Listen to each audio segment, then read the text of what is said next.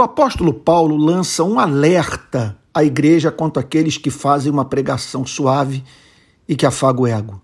Romanos capítulo 16, verso 18 diz assim: Porque esses tais não servem a Cristo nosso Senhor, e sim a seu próprio ventre. E com suaves palavras e lisonjas enganam os corações incautos. Você consegue identificar esse tipo de pregador? Veja só, a pregação que não acalma os perturbados, vê se você concorda comigo, vou repetir. A pregação que não acalma os perturbados e não perturba os calmos não provém do Evangelho.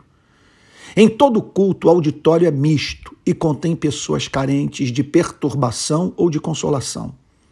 Isso dá uma ideia de por que pregar não é uma tarefa simples. Quando subo ao púlpito para pregar, procuro me lembrar que a viúva de Naim e o jovem rico estão sentados lado a lado a pregação que consola o jovem rico e perturba a viúva pobre. A primeira é feita pelos falsos profetas, a segunda, pelos fariseus. A igreja de Corinto se orgulhava de sua compreensão da graça, que a levava a estabelecer padrão ético inferior ao pagão. Pregar a graça é anunciar o amor que perdoa e o poder que transforma.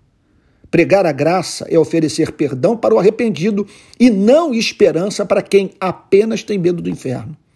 Pregar a graça é proclamar o seu socorro para quem deseja andar em santidade e não sua consolação para quem fez pacto com o pecado. Não é experiência de redenção verdadeira ter as lágrimas da culpa enxugadas pela graça para depois pecar de olhos secos. O pregador deve ensinar a graça para que ninguém se utilize dela para justificar um padrão de vida pecaminoso. A graça é gulosa, ciumenta, zelosa, jamais se satisfaz com perdão, quer sempre tornar santo o que foi perdoado.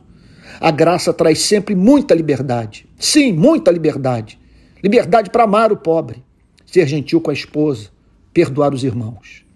A graça anuncia sempre um maravilhoso perdão, mas não sem antes anunciar um terrível juízo.